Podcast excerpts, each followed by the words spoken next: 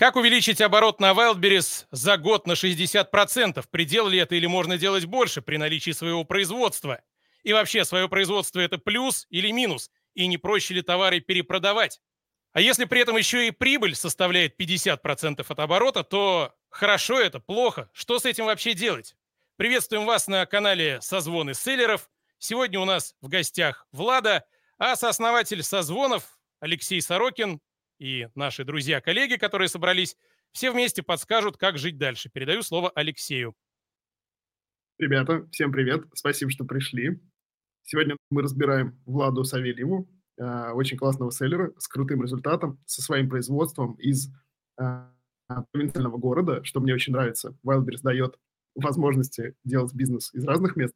А помогать сегодня в разборе мне будет очень твердый селлер Дмитрий Филин. Э, Дима управлял кабинетами с выручкой больше 100 миллионов в год. В этом году Дима решил наконец-то и сам становиться селлером, и сейчас первый год его работы, выручка уже больше двух миллионов, я думаю, что мы увидим, надеюсь, и три, и Дима очень опытный, очень классный разборщик. Что, погнали? Влада, расскажи, пожалуйста, сколько тебе лет, из какого ты города, муж, дети, вот это вот все. Всем привет, ребят, спасибо, что пришли. Я из Пскова, а, это небольшой маленький город а, рядом с Питером. А, часто езжу в Питер, то есть, можно сказать, немножко э, живем мы семьей на два города. Я замужем, 10 лет мы с мужем уже в счастливом браке, у меня прекрасный первоклассник сын, и Леша меня поставил в ступор, я все время забываю, сколько мне лет, я после 30 перестала считать. Ну, нормально, 30. 37. 37. Класс. А расскажи, пожалуйста, про свой э, бизнес-опыт до Wildberries. Вот чем ты вообще занималась? Э, и, ну, чтобы мы вообще понимали, у тебя какой бэкграунд, какие сильные стороны? Ну, я, наверное, начну с того, что я никогда не работала в найме. А, единственный опыт моей работы в найме был две недели, менеджер по рекламе на радио. И как бы все, на этом он закончился. То есть я проработала две недели, поняла, что это не мое, я не человек, который может работать на кого-то. У меня есть офлайн бизнес до сих пор, у меня небольшое рекламное агентство, ему уже больше 10 лет. Ну, в общем-то, вот это мой опыт. То есть сначала я работала с сестрой, она тоже рекламщик, а, у нас был совместный проект, а потом мы разделились, я открыла на себя ИП и сделала агентство ну, полностью свое. А рекламное агентство, это вы что делаете? Как, ну, просто много же сфер в рекламе разных? Мы делаем наружку и полиграфию печатную в основном. То есть это такой прям офлайн получается и в небольшом городе, в Пскове? Да. А откуда берутся заказчики?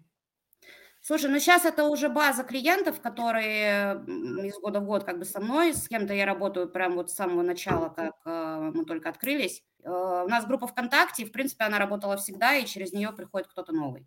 Э, либо сарафанное радио, потому что город небольшой, и когда у тебя хорошая репутация, соответственно, к тебе идут там «я пришел от того-то», «я пришел от того-то». Но сейчас уже в основном мы работаем на э, тех, вот с кем работали давно, потому что новые, которые приходят, они, ну, какие-то маленькие заказы, мы их берем, но без каких-то, не знаю, перспектив.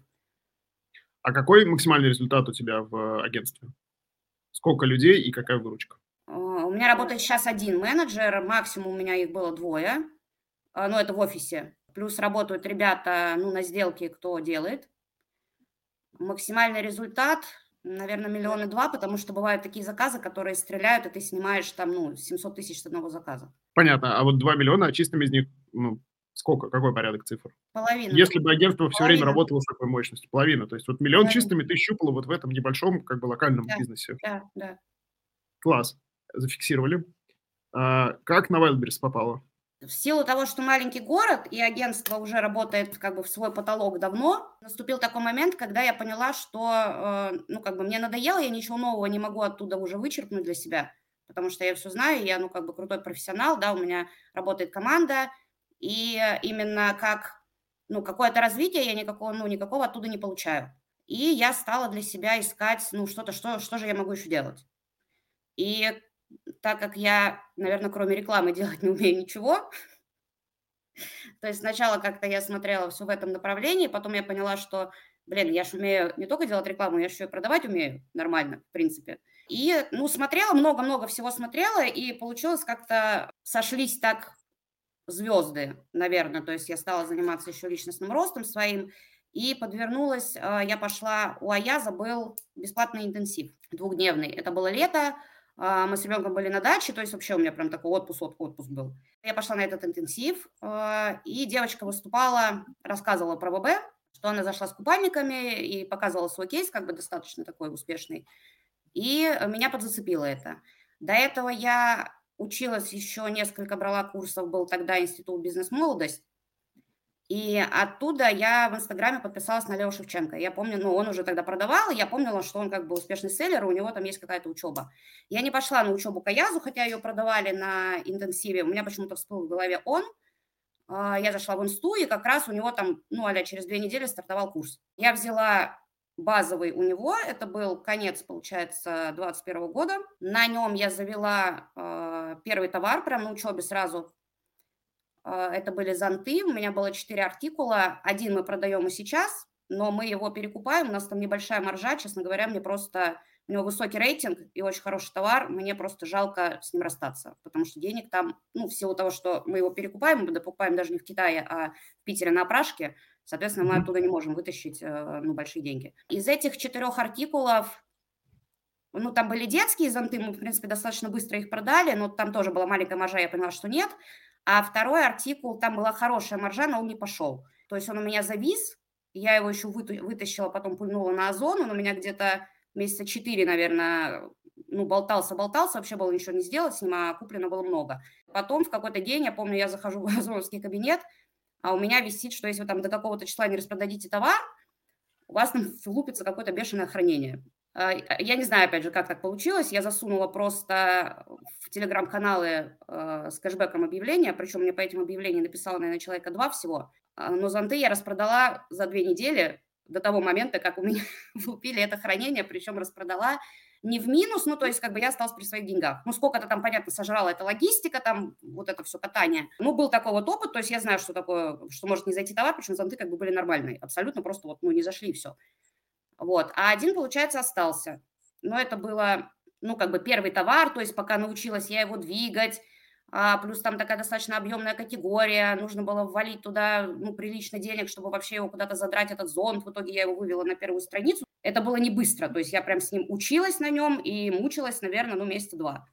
Вот, потом был, ну, январь был такой, не январь, декабрь был лайтовый, и в декабре мы решили завести сезонку. Она сейчас у нас есть, мы ее третий год будем продавать. А, это из фанеры подставки под пиво. Мы их завели, ну, как бы к 23 февраля заводили. А, мы их делаем, ну, на подряде мне делают ребята, с которыми я работаю. То есть это их станок, но там как бы свои условия. То есть у меня, ну, ценник достаточно хороший, скажем так, mm-hmm. на это производство. Вот, материал мы покупаем сами, как бы ребята просто режут. И мы их завели, получается, после январских, в середине января. За две недели я их подняла, и это был мой первый миллион на Wildberries. Класс, Мне это очень... начало 22-го. Да, да. То есть впервые ты пощупала в начале 22-го миллион выручки. Да. А, мне очень тогда помог Слава Малых, причем это было прям, ну, как бы, этот миллион был благодаря ему, это была прям переписка в телеге, потому что у меня были вопросы, я вообще не понимала, мы там начинали обнуляться, э, и достаточно такая объемная категория, но он мне дал пару советов, которые, в принципе, мне ну, очень помогли, и я даже потом написала ему благодарственное письмо, что как бы этот первый миллион – это ну, не без твоего участия. Слушай, а тогда еще лагерем про даже еще и не пахло, да? Есть, Тогда не пахло лагерем ПРО, я его знаю вообще еще, э, первый раз я с ним познакомилась, мне кажется, это было его первое выступление, как раз-таки, когда я училась у Лео, там был какой-то бизнес-завтрак, и он там выступал на этом бизнес-завтраке, рассказывал про SEO, и вот что-то в моей голове, что это прям его какое-то одно из первых публичных выступлений вот именно на сцене. Он очень мне тогда зашел в плане объяснения, я еще такая подумала, блин, нифига себе, такой чувак классный, а что учебы-то никакой нет у него. Ну вот это было, 20, получается, конец 21 года. Вот, но я постоянно смотрела его на канале Импостат, то есть всегда, все его эфиры, и, э, ну, то есть Понял. очень большой бэкграунд, конечно, у меня от него. Слава, а, сердечко тебе от наших разборов. Ну, короче, когда она полетела, эта фанера, то есть уже было понятно, что все, она идет, мы только успевали... Полетела фанера. успевали резать, там мальцы вообще у меня просто в две смены было это производство, и, ну, потому что никто не ожидал такого объема, и как бы станок один, и просто физически, ну, по времени он режет в час столько, сколько он режет, и больше он резать не может никаким образом. А с учетом того, что там еще шлифовка, и, ну, эта подставка, она такая конструкторного типа, ее надо еще собрать в набор. Ну, то есть очень много было задействовано людей, но все мы вывезли, 18 февраля мы закрыли, получается, продажи, и, ну да, это был первый миллион. Параллельно, получается, в конце января, то есть когда она уже продавалась, мужу моему показалось, что, блин, что-то мало, а что у нас станок-то стоит? А станок реально уже стоял, потому что э, на станке работал муж до 2020 года. В 17 мы его купили, до 20 работал он. В 20 году он уехал э, работать в Питер. Вот мы как бы жили на два города. И станок особо, ну, практически не резал. Я даже думала, ну, наверное, надо его продать, потому что еще он стоит, вообще как бы место занимает, и, ну, нафига. Он мне говорит, а посмотри, может, пенопласт какой-то продается а, на ВБ. Я говорю, я не знаю, что мы там будем продавать из пенопласта, потому что, как правило, это декор, и декор под заказ на какие-то мероприятия. А, что мы можем, как, как мы его можем продавать? Захожу туда и вижу там, а, что народ продает кружочки. Ну, не народ, тогда там продавал один селлер, это мой конкурент, который продает и сейчас. Я смотрю, что маленькая ниша достаточно, э, вообще как бы не конкурентная, понимаю, что мне туда, ну, после фанеры вообще зайти просто, вообще после зонтов вообще делать нечего.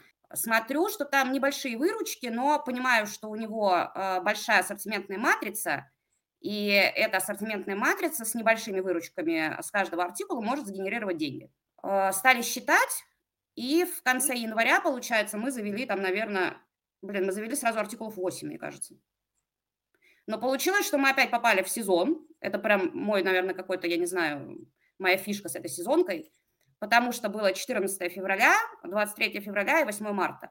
Хотя я когда заводила, я даже об этом не думала. 20 января мы их завели, и они просто, ну, раз-раз-раз, ну, я вообще ничего не делала. Они пошли сами, и когда уже стала, э, ну, затухать фанера, потому что заканчивается сезон, пенопласт стал бомбить по 25 тысяч в день. И я говорю, блин, да ладно, а чем мы раньше его не завели? Так, стоп, у меня немножко взрывается мозг. Что за пенопласт? Что за кружочки? Расскажи, пожалуйста, что это вообще за товар, он для кого нужен? Это основа для фудбукетов. Вы можете ржать Фудбукеты это что? Так, опять снова. Снова стоп. Фудбукеты это что?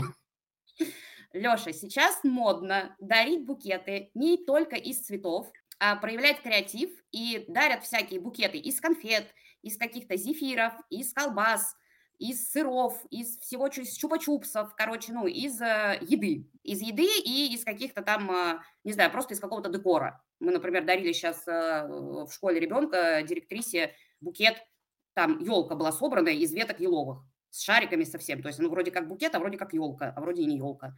Вот, то есть так. такие креативные букеты. Букеты из еды. И у вас для да. них основы, на которых удобно это все делать. Из да. пенопласта. Да. Охренеть. А, когда я говорю кружочки из пенопласта, я не ржу, это, ну, правда, кружочки. Просто вырезанные из пенопласта круги. Они разного диаметра и а, разной толщины. Разной формы, но мы делаем там разного размера кружочки. Еще у нас сердечки есть. Сердечки тоже имеют спрос. Привет. Я Алексей, сооснователь проекта «Созвоны селлеров», благодаря которому создано это видео. В рамках созвонов я очень близко общаюсь с десятками быстрорастущих селлеров на маркетплейсах. На основе этого я сформулировал топ-5 действий для мощного роста селлера в пяти простых постах. Что тебе нужно сделать прямо сейчас, чтобы ускорить свой рост? Может быть, учиться прокачивать карточки товаров? Или искать лучшего байера в Китае? Или, может быть, научиться управлять рекламными ставками через биддер? Самое важное происходит не на уровне инструментов, а на уровне личности предпринимателя. Всего пять простых действий, после которых ты не будешь прежним. А рост твоего бизнеса – это неизбежное следствие роста твоей личности. Поставь видео на паузу и забирай топ-5 действий для твоего роста в моем телеграм-канале по ссылке в описании прямо сейчас.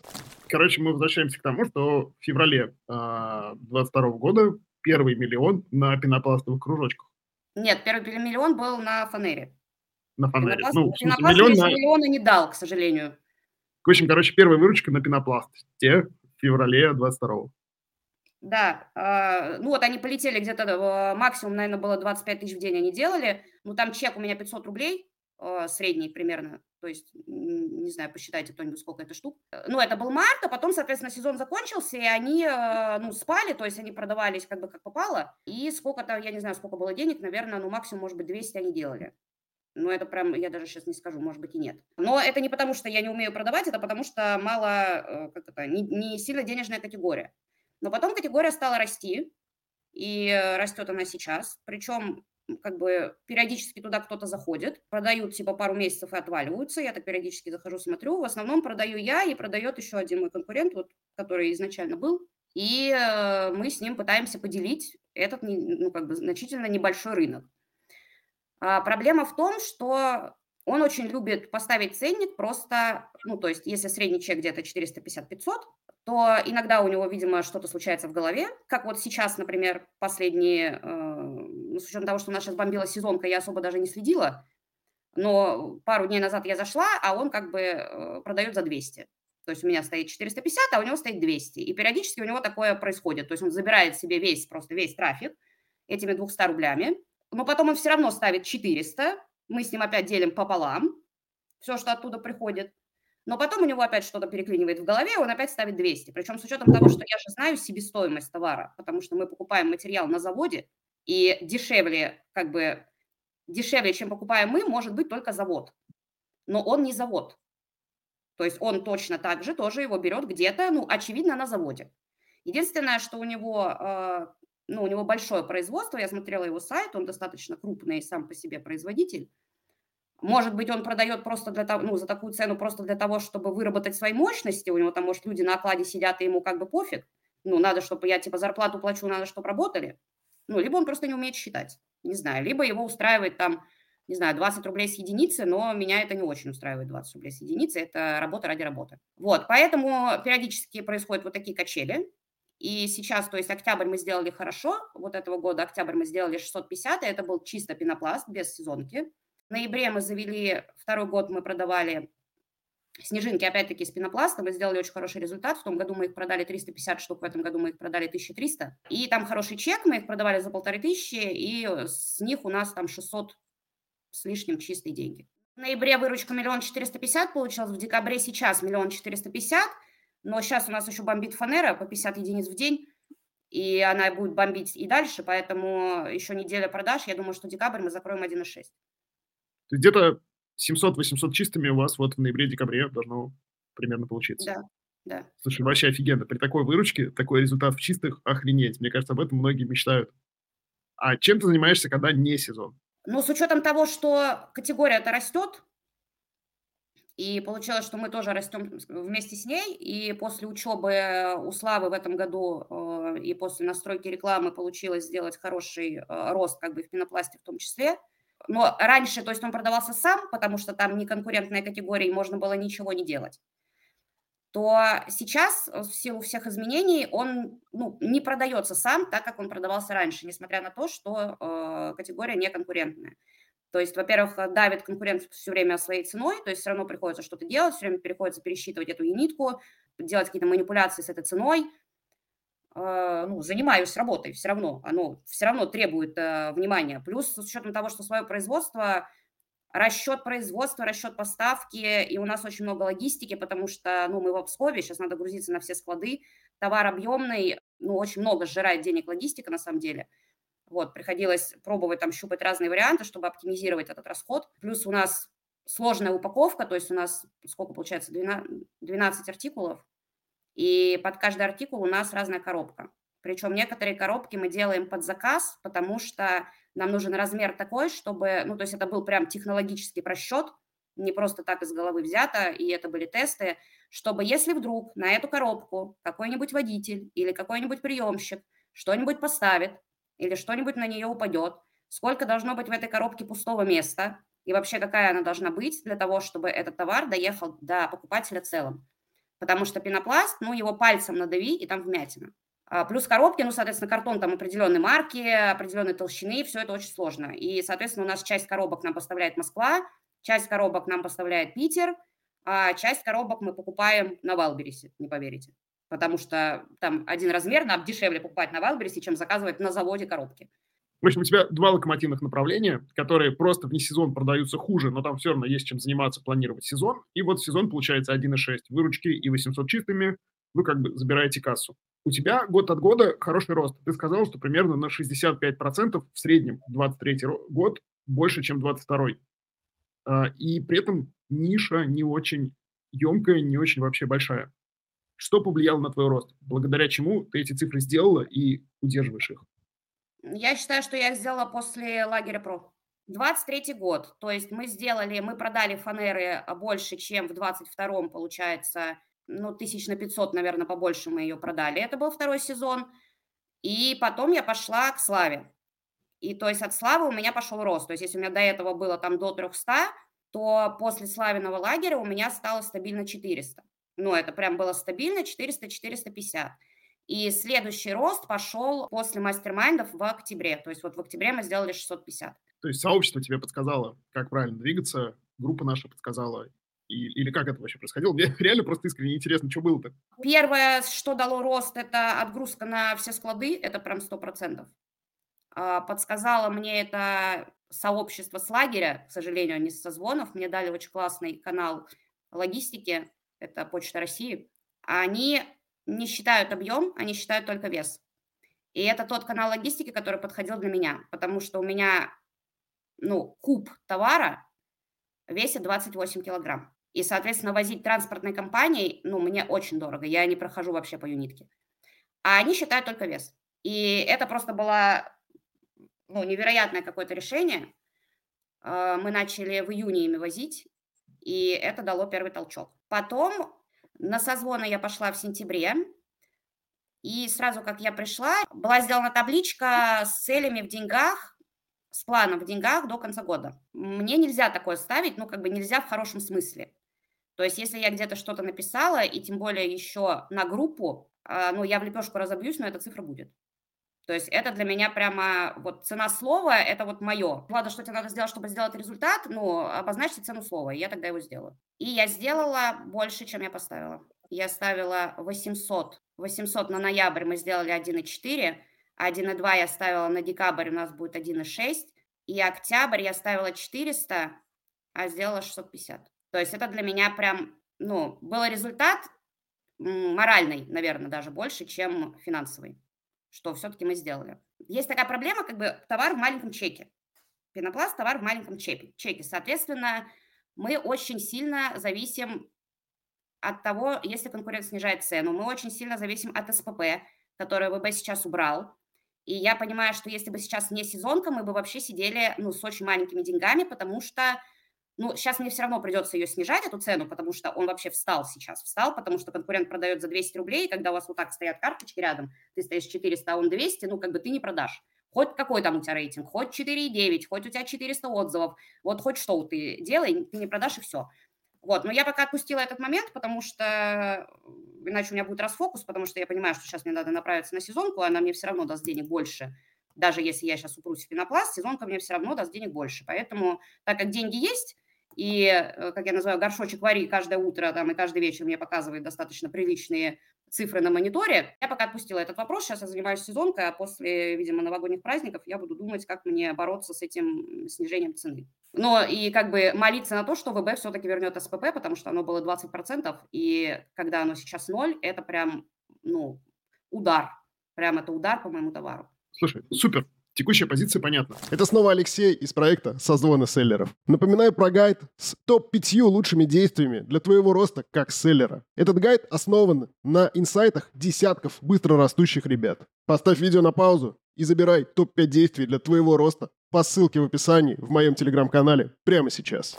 Какой у тебя к нам запрос? Вот ты пришла на разбор, ты от нас сейчас хочешь что? Я не знаю, у меня запрос, наверное, дайте мне какую-то уверенность. Я не понимаю, почему. Я вроде все знаю, и вроде бэкграунд у меня неплохой. И вроде я тут вспоминала малых, когда на каком-то интервью или кто-то ему сказал, Слав, ты просто сделай то, что ты говоришь другим. И я вот почему-то на себя это примеряю, просто, Влад, ты просто сделай то, что ты говоришь другим. А запрос какой? Получается, я вроде как умею продавать, и вроде как миллион умею делать.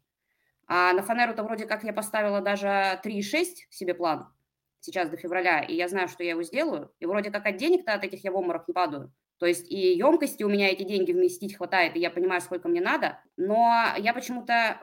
У меня нету менеджера, вы сейчас можете меня тут все это начать, э, Влада, как это так? Ты всем говоришь, а у тебя нету.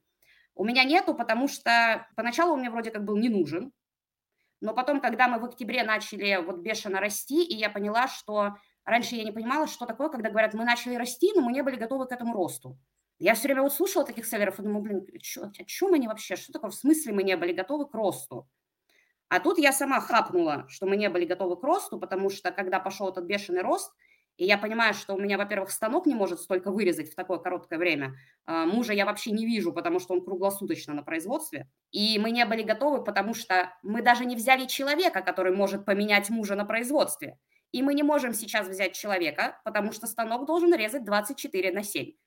А чтобы взять человека, человека надо научить. А чтобы человека научить, нужно это как-то поставить на паузу, потому что пока он будет учиться, пока там что-то еще, за ним надо смотреть и что-то делать. То есть это время, и ты не можешь выделить сейчас это время, потому что, во-первых, сейчас еще есть сезонка, которая занимает все свободное время, и еще есть как бы обычные продажи, которые тоже, ну, как бы остатки, которые надо пополнять. Это как бы что касается производства. Плюс мы оказались не готовы в плане помещения, потому что у нас 55 квадратов, а тут приехало 20 кубов, и мне муж звонит и говорит, а куда мы поставим 20 кубов? А я говорю, а что, что такое 20 кубов? Он говорит, ну, это много я не, не понимаю, сколько это вот в объеме. Он говорит, ну ты приедь, посмотри. Я приехала, посмотрела, а у нас мало того, что там весь цех заставлен, а еще весь коридор заставлен. И муж говорит, мы, походу, еще аренду коридора теперь будем платить, потому что там, ну, как бы не пройти. А помещения нету. Рядом соседнее помещение нам не отдают. Есть помещение на первом этаже, но оно неудобно и как бы нам не подходит. И получается, что мы не можем расшириться, потому что, чтобы нам переехать вообще с этого, ну, с этой промзоны куда-то в другое место, нам, опять же, надо остановить производство, каким-то образом перевести станок. Станок этот надо потом настроить, а мы не можем его поставить на паузу, потому что он режет 24 на 7. И вот тогда я поняла, как бы, что такое не готов. Плюс оказалось, что я не готова в плане финансовых вложений, но благо я как-то быстро решила этот вопрос. У меня нет проблемы там э, в голове брать заемные средства. Я спокойно достаточно к этому отношусь с очень большим удовольствием их кручу, поэтому Сбер мне любезно дал 2 миллиона с льготным периодом в 30 дней. Ну, то есть я их сейчас кручу, и прям очень хорошо, что он мне их дал. То есть финансово решилась быстро проблема. Ну и оказалась проблема то, что не хватает еще у меня. В принципе, я одна, оказывается, все делать не могу, потому что я еще жена и мама, и еще какое-то время хочется для себя, а его просто, ну, то есть у меня вообще его нет. Это я встаю в 6 утра и понимаю, что... То есть я настолько себя уже это вложила в голову, что мне не хватает времени, что я просыпаюсь в 6 утра, и у меня уже первая мысль, которая мне приходит в голову, что я ничего не успела сделать и я везде опоздала. Я попробовала взять команду, в принципе, достаточно сразу. Это был тоже такой челлендж на созвонах. Мы заспорились с одним из участников, кто за неделю возьмет себе менеджера. Ну и тут как бы цена слова, и пришлось взять. Ну, потому что в смысле? Я взяла команду, это была, ну, то есть не менеджера, я взяла команду, прям целую команду на аутсорсе, она у меня проработала месяц, я их уволила, потому что, ну, она мне не подошла. Опять же, помогли созвоны, потому что ребята брали менеджеров, да, там в процессе наших встреч, и были такие мысли, блин, вот, вот это не делает, вот это не делает, но сейчас еще недельку дам, пусть попробует, еще две недельки дам, пусть попробует. И трекер говорит, блин, да он уже тебе не сделал, зачем вот это вот потеря времени? И как-то я прислушалась, и на третьей неделе я уже понимаю, ну, вот не на третьей, а с третьей по четвертую у нас там разбивка была оплаты по месяцам, и я понимаю, что сейчас я, ну, как бы вношу вторую оплату первого месяца, и мне надо сразу вносить предоплату за второй – и э, внутренний голос мне говорит, Влад, нет, мы не будем тянуть сейчас еще пробовать там один какой-то месяц, давай мы сейчас расстаемся сразу, потому что э, не надо нам это. Ну и, в принципе, я обрубила и не пожалела, потому что как бы уверенности мне добавила, ну, они накосячили там в последний день еще, плюс до кучи, и это стало, ну, как бы финальной точкой. У меня была составлена анкета, то есть я, когда перед тем, как их нанять, ну, у меня было вывешено объявление, и была сделана очень классная анкета, я очень долго ее составляла, именно чтобы выбрать себе человека такого, который нужен мне. Я провела, по-моему, три, наверное, или четыре собеседования, и на четвертом собеседовании мне попалась девочка, которая, ну, знаете, как сейчас девчонки меня поймут, когда ты в магазине платье увидел какое-нибудь, и после него ты не хочешь ничего мерить. И вот здесь было то же самое. То есть я провела ей собеседование и поняла, что я после нее не хочу никого смотреть, потому что мне нужен вот этот человек. Но это был Э, как бы была та ситуация, когда селлер не может потянуть менеджера. Она стоит очень дорого, но она того стоит. И я понимаю, что мне надо ее взять. Но я понимаю, что реально сейчас в сезон я ей могу платить, а когда закончится сезон, я ей буду, должна отдать просто половину своей чистой прибыли. Не то, чтобы меня там давит жаба внутри, мы с ней как-то умеем договариваться. И вроде как я понимаю, что она мне сделает результат, эта девчонка. И э, даже есть мысли там, а, ну, завести другой товар и сделать второй ИП на мужа. То есть даже какой-то план вроде есть в голове. У меня даже написан ей, то есть мы с ней созвонились, я, ну, я ей сказала, как есть. Она месяц там разошлась со своим прошлым селлером и вообще брала тайм-аут, там у нее свои дела были. И мы с ней договорились, что я ей позвоню чуть попозже. Если она кому-то уйдет, она меня предупредит. Но она меня пока не предупреждала. На днях я уже написала в телеге черновик сообщения ей, но он у меня так и висит в черновиках. Я не понимаю, почему я не могу ей его отправить, хотя я понимаю, что она мне капец нужна. Но она очень дорого стоит. Очень дорого это сколько? Больше ста. Даже, наверное, больше 150. Ну вот, э, это вторая точка, потому что я понимаю, что мне э, ну, нужен человек, потому что я не могу все делать сама, и я понимаю, что мне нужны другие деньги, я понимаю, что я их не сделаю на пенопласте, я их там могу сделать только вот на снежинках в сезон, потому что там ниша не позволяет, там их нет просто, этих денег. И вроде как я могу и продавать и в хорошей нише, потому что фанера у меня продается в наборах для праздника, а там как бы ого-го какая ниша и достаточно сложная категория, потому что там очень разношерстные товары. И вы сейчас не поверите, я ее продаю сейчас даже ни разу не включив авторекламу. И она у меня бомбит по 50 единиц в день, а еще как бы не сезон. То есть я вроде и продавать умею. И вроде как я и товар-то, наверное, могу другой взять. Вот у меня уточнение. А фанера, получается, это тебе ее режут подрядчики. То есть это не ваш да. станок, а это кто-то делает вам на заказ. А вы да. сами не, не, не можете себе купить такой станок под фанеру, или это сложно, геморройно? Это не сложно и не геморройно, но это, как тебе сказать, овчинка выделки не стоит. Мне mm ребята дают очень хорошую цену, они забирают просто объемом. Они занимаются не только резкой фанеры, у них еще есть другая работа. И, по сути, а, вот этот мой ну, как бы сезон в три месяца дает им просто доп. выручку. Это не основной их заработок. За счет этого, а, ну, как бы у меня там очень хорошая цена. И вот это их прибыль, которую они зарабатывают за счет своей резки, я не готова взять на себя ответственность еще за один станок, еще одно помещение, еще одного человека, который будет резать, плюс мне надо еще кто это будет шлифовать, заказывать этот материал, так я как бы денег кинула, они мне заказали, позвонили, Влад, все готово, по коробкам разре... ну, разложено, приезжай, забирай, все, или доставку отправили, оно приехало. А здесь, получается, еще дополнительная ответственность, еще дополнительный груз, но я не хочу его. Три месяца резать, потом он будет стоять, опять этот станок. Я буду платить аренду за это помещение. Зачем оно мне? А, а у них есть еще э, мощность для увеличения объема? Им нужен второй станок. Да, и мы уже об этом разговаривали. И ну, у нас там очень хорошие отношения, мы больше 10 лет дружим с ребятами.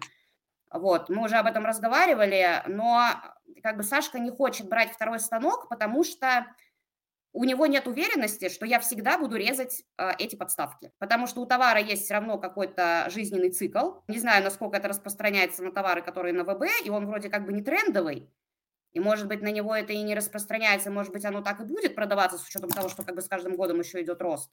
А, но он говорит, блин, я возьму, и тоже говорит, я возьму, то есть вот мне его, я три месяца тебе ее режу, четыре, а потом он у меня будет стоять. Вот мне надо как бы полмульта в него вкладывать или нет?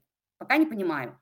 То есть ему помимо как применить его на меня, а, больше некуда, потому что вне сезон ему хватает одного станка. Взять мне его, теоретически могу я взять этот станок и поставить ему туда, ну, в его помещение, и чтобы там резало два станка. Но не знаю, надо считать, насколько это ну, в деньгах себя оправдывает. И, и надо ли оно мне, потому что тут два артикула, либо полностью уходить в фанеру и резать а, ну, ее всегда, когда какие-то ну, штуки, но мне это не очень... Я не фанатею от нее, вот чтобы мне прям в кайф, в кайф были вот эти деревья. Вообще не люблю конструкторы. В кайф были эти деревянные конструкторы, нет. Мне надо как-то попроще что-то. Ну, получается, тут такое типа решения. Если хочешь дальше расти на этих артикулах и растить выручку, и есть потенциал, то тебе надо сильно заранее, чтобы ребята начинали резать, и ты там заморозишь деньги в итоге на какое-то, ну, на несколько месяцев. Получается так. Слушай, ну я заморожу даже немного, потому что ребята мне режут э, с рассрочкой, то есть я оплачиваю только материал, а прибыль я оплачиваю уже по факту, ну, то есть у нас там договоренности определенные, то есть заранее я оплачиваю только материал. И то, честно говоря, даже не всегда. А, ну тогда они тебе, типа, пускай в июне начинают на Новый год резать, все нормально. Ну мы уже в этом году, я когда сказала, с какое мне надо количество в этом году, Саша мне сказал, так мы на следующий год, может, тогда эти закончим в феврале и сразу начнем резать вот на следующий год. Вот, Потому вот, что, ну, чтобы как бы не, не в две смены и не в ночь, а то ты, говоришь, сейчас 5 тысяч единиц выкатила, а я вообще, говорит, не понимаю, как мне это сделать до 20 января. Я понимаю, что мне 20 января последняя отгрузка должна быть. А почему я так поздно сказала? Потому что, потому что у меня нет времени, у меня не было времени даже посчитать, сколько мы ее сделаем в этом году. Потому что до этого у меня продавался снег полтора месяца, и я ни о чем не думала, кроме этого снега. Слушай, ну мне как бы у меня больше вопросов нет на самом деле. Диман, давай тебе слово. Мне на самом деле тоже все понятно. Вот, я уже ну, написал основные моменты. Я сначала написал что-то там чуть-чуть про зонт, но потом понял, что, наверное, Влада, там путь с Китаем, заказ товаров, это все чуть-чуть не твое, да? То есть там что-то найти, потом что-то продавать, как-то не совсем, да, нравится? Слушай, нет, не то, что мне не совсем нравится, я умею это, в принципе, тоже делать, купи-продай, это как бы достаточно развитый вектор во мне, и мы смотрим в сторону Китая. А почему зонты не в Китае? Потому что это бренд зонтов, и они в Китае сами их делают на контрактном производстве. И то есть привести точно, у меня разрешение от этого бренда продавать их зонты, и, наверное, поэтому у них такой рейтинг, потому что, ну, это бренд, и он держит свою марку. И, соответственно, взять точно такие же зонты я не могу никаким образом. Взять похожие э, я не хочу, потому что, ну, это будет не тот зонт уже. Тогда он мне вообще не нужен, этот зонт, потому что я за него держусь только потому, что вот он э, достаточно хорошего качества и Э, ну, с высоким рейтингом, да, и вообще, в принципе, хороший товар, вообще я не люблю продавать говно, я люблю продавать, ну, хорошие товары с хорошим качеством, наверное, поэтому у меня у всех товаров рейтинг 4,8, 4,9. Я очень заморачиваюсь прямо на качество, на упаковку, это у меня в приоритете, я всех э, долблю за это, ну, за это качество, за упаковку за все остальное, очень прям предвзято. Поэтому нет, мы смотрим в сторону Китая, но, опять же, мы думали после, после славяной учебы, мы хотели сделать, я очень хотела прямо сделать свой бренд рюкзаков, причем мы хотели даже не покупать, не перекупать, а на контрактном производстве отшить хорошие, брендированные, не дешевые, а ну, не, там, не в низкий чек, да, а выйти в какой-то средний, более к высокому чеку. И хотели шить по своему лекалу. И у нас даже там найден технарь, который нам его разработает, и есть как бы пример этой модели рюкзака. Но почему-то в моей голове это какой-то супер длинный путь, хотя я вижу э, примеры ребят, которые там быстро все это делают и быстро возят с Китая и быстро продают, но у меня почему-то мне кажется, что это, блин, это капец как сложно, и вообще я не понимаю, как мне это сделать тот путь, который ты нарисовал, он ну, сложный, потому что вначале тебе нужно найти технаря, а потом он нарисует какое-то вот изделие, потом ты отправишь им в Китай, потом ты с Китая получишь этот образец, потом ты какие-то правки внесешь, потом ты обратно его отправишь, вот, потом ты партию будешь ждать. Но тот путь, как ты обрисовал, да, как говоришь, многие быстро, потому что многие нашли картинку, закупили эту что-то картинку и привезли, соответственно, они не заморачиваются. На самом деле, здесь и в том, что есть сейчас, очень много куда расти. Я просто вот посмотрел, это не какая-то там типа песочница или, как говорит там Гребенюк, эти рубашки для хомяков. Тут э, в январе на танках в прошлом году, на вот этих танках из ДСП, чел делал 5 миллионов на одной карточке. Я знаю, это вот. мой конкурент, но он продавал за 300, Дима, мы продавали за 600. Это я видел, да, да. Но тут надо посчитать, что интереснее, да, там с 300 рублей там маржа с 5 миллионов, да, или 600 рублей там на там с миллиона маржа, да, где поинтереснее будет. Поэтому здесь есть куда расти. Тут есть э, мысли, как можно именно на текущий сделать, потому что сейчас все-таки с Китаем уже точно не про сейчас разговор, потому что не получится сейчас что-нибудь выбрать, э, образец там привести, либо это будет супер спешка, либо уже ну, не получится, потому что ну, китайский Новый год, праздники, поэтому с Китаем, если все-таки будут такие мысли, лучше уже после их Нового года, и он прикольно совпадет как раз э, с окончанием твоего сезона, когда у тебя закончится сезон, как раз можно будет уже с финансами, с э, освободившимся временем смотреть Китай. Вот, можем потом про это и как раз поговорить. И как раз прикольно будет уже к осени бахнуть прямо таким хорошим подходом э, какой-то товар. Вот, на финансах на базе, которую вот здесь сделать.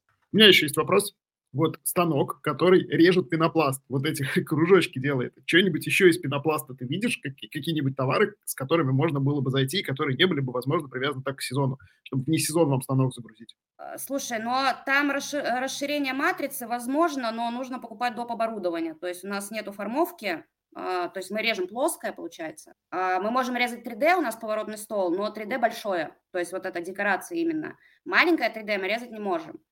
А, конкурент продает, у него, видимо, есть эта формовка, потому что он продает шарики, конусы, то есть вот, э, ну, объемная получается, не плоская, объемная. Я думаю про эту формовку, на самом деле. Шары там тоже есть сезонность, понятно, что они, ну, там, к Новому году у них идет э, прямо там, ну, пик и рост и все это.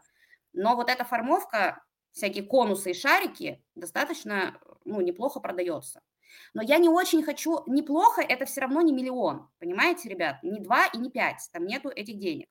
Как бы, что бы я хотела? Я бы хотела, наверное, то есть мне прикольно в этой нише, потому что это мое производство, и она небольшая, я могу здесь побиться с конкурентом, и мы там типа в нише топ-15, а я бы хотела бы встать там и, может быть, топ-5 в нише, мне бы было для своего там эго прикольно это.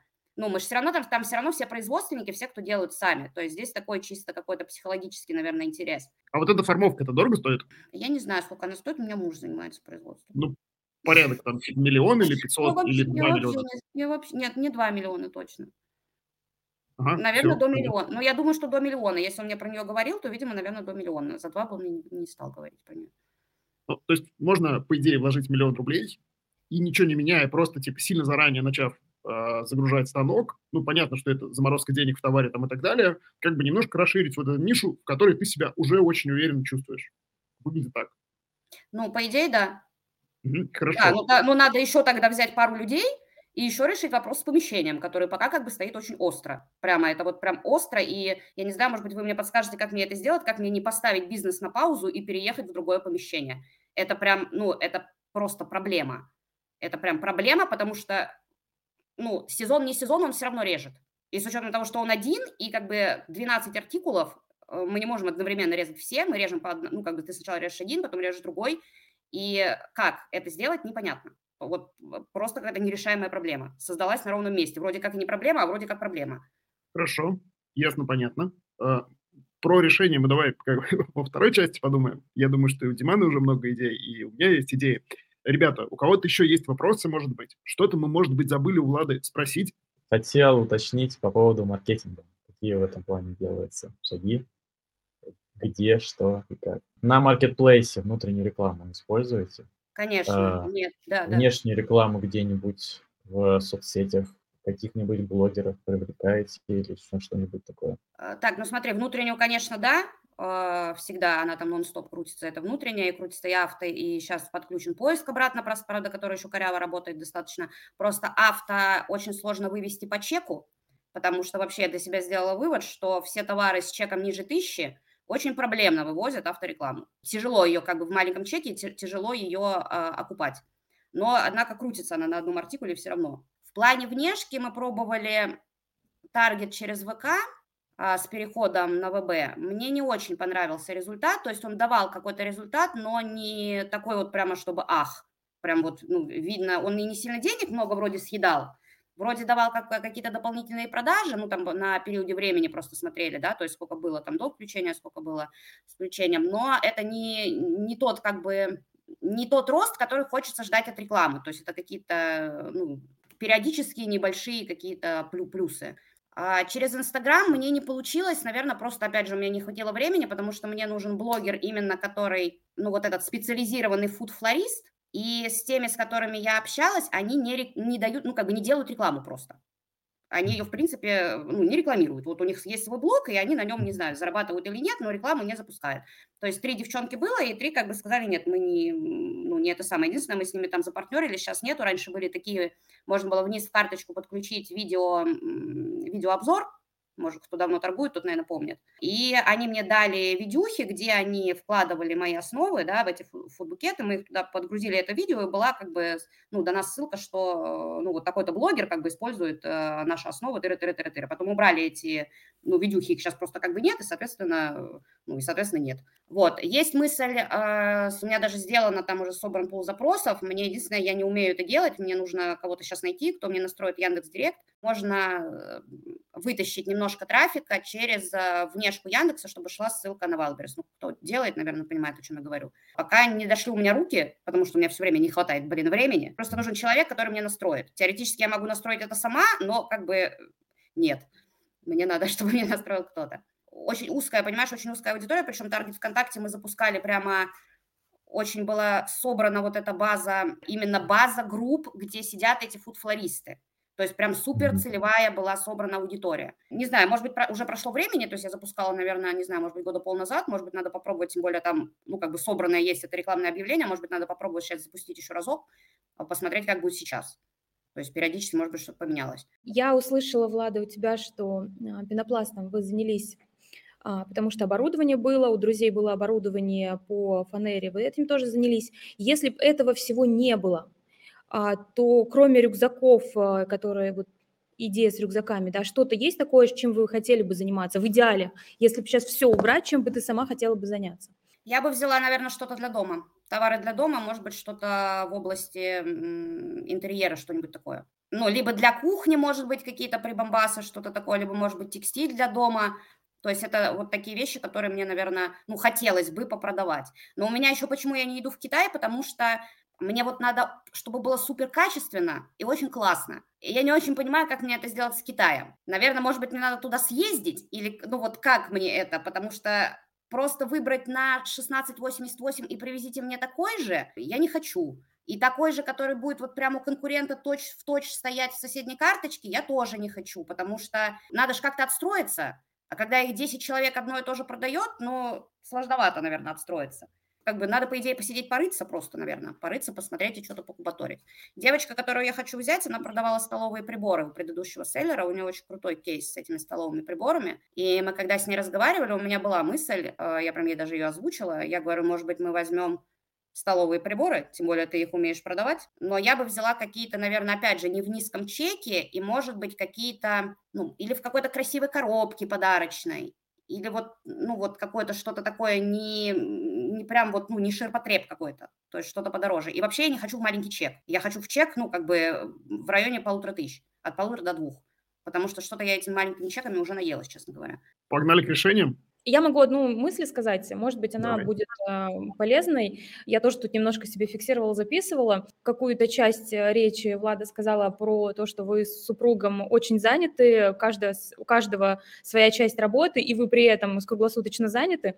И потом, через какое-то время, ты рассказала про сотрудницу, которая офигенная, которая прям идеально подходит, и она дорогая, там 150, вот я даже себе зафиксировала. И, возможно, такой подход к мысли тебе будет полезен. То есть у вас сейчас а, ресурс, который вы можете на себя, время, самый дорогой ресурс, который вы можете на себя тратить, он вообще отсутствует. То есть э, вы полностью заняты на работе, муж там круглосуточно, ты тоже в работе.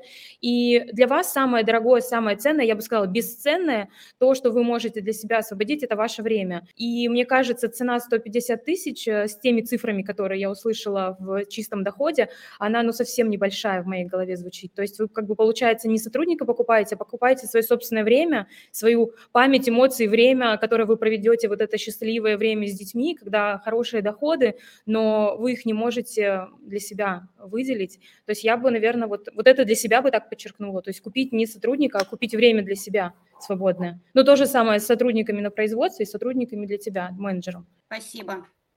Класс. Я с Ирой полностью согласен. Я тоже считаю, что нужно брать эту девочку. В чем смысл? Во-первых, вы сейчас не можете думать о развитии бизнеса, потому что вы заняты текущей работой. К сожалению, и то, и то не получается делать. Это мы из опыта уже видим постоянно. Когда ты работаешь внутри бизнеса, у тебя голова вообще не способна посмотреть вдаль и оценить какие-то перспективы. И мне кажется, самое важное вообще с точки зрения развития сейчас для вас – это научиться смотреть вдаль и освободить себе для этого время. И здесь у меня есть несколько веток. И вот первая ветка – это как раз взять менеджера. Тем более ты путем долгого перебора нашла ту, которая конкретно тебе подходит. Что важно здесь поменять в голове? Я прекрасно понимаю, что 150 тысяч относительно вот твоих э, летних оборотов и твоих летних чистых – это дорого, но это не трата, а инвестиция. Если допустить, что этот сотрудник увеличит тебе летнюю выручку вне сезон и сильно увеличит выручку в сезон, то она, конечно же, сама себя окупит. Причем, я думаю, что во много раз. И второй момент сюда же. Ты ее возьмешь, но если что-то пойдет не так, ты же всегда можешь это сотрудничество прекратить. То есть если ты понимаешь, что деньги сливаются в трубу, никакого толка из этого нет, чек дорогой, и мы там еле везем, ну как бы ты все тормозишь, и она найдет себе прекрасно новую работу. Так что это тот риск, который я бы рекомендовал принять, чтобы хотя бы ты могла чуть-чуть по сторонам посмотреть. Спасибо, Леш. Но мне почему-то просто очень сложно сделать этот шаг. Я не понимаю, я понимаю, что я уже стою около этой двери, я уже даже вроде за ручку этой двери взялась, но почему-то мне mm-hmm. никак на нее не нажать и не зайти туда, я не знаю. Да-да-да, мы, мы поговорим про уверенность еще сегодня обязательно. А, у меня есть мысли, что сделать для того, чтобы была прям стопудовая уверенность. Какая цель? Цели вообще миллион. Очень много. Ну, какая, например? Вот я, я понимаю, что цели миллион, да? Может быть, как бы э, зафиксировать какую-то одну, и исходя а... из этой цели уже отстраивать дальнейшие действия. Просто, ну, менеджер, а зачем? А сколько времени, как бы, сейчас уходит на этот бизнес, ну, над тем, чтобы управлять продажами. Потому что такое количество SKU ну, достаточно небольшое, да, я не уверен, что там каждый день э, проводятся какие-то там с утра и до вечера какие-то манипуляции с товарами. И вообще по бизнесу есть ли какая-то цель в результатах, выручке, в чистой прибыли, а, в каких-то сроках? Просто вот в этом непонятно.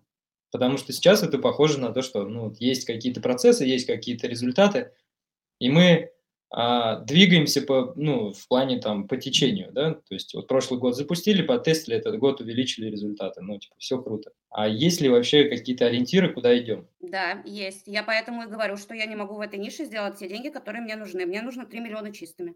Это минимум. Это мне 3 нужно, миллиона. чтобы я себя прям вот спокойно, кайфово чувствовала. И, Сколько товаров должно быть, э, 3 миллиона чистыми и как можно меньше товаров. чтобы 3 Вот. миллиона чисто? Но с учетом того, что Ну, мне типа, сезон допустим, с делает... 10 товаров, да?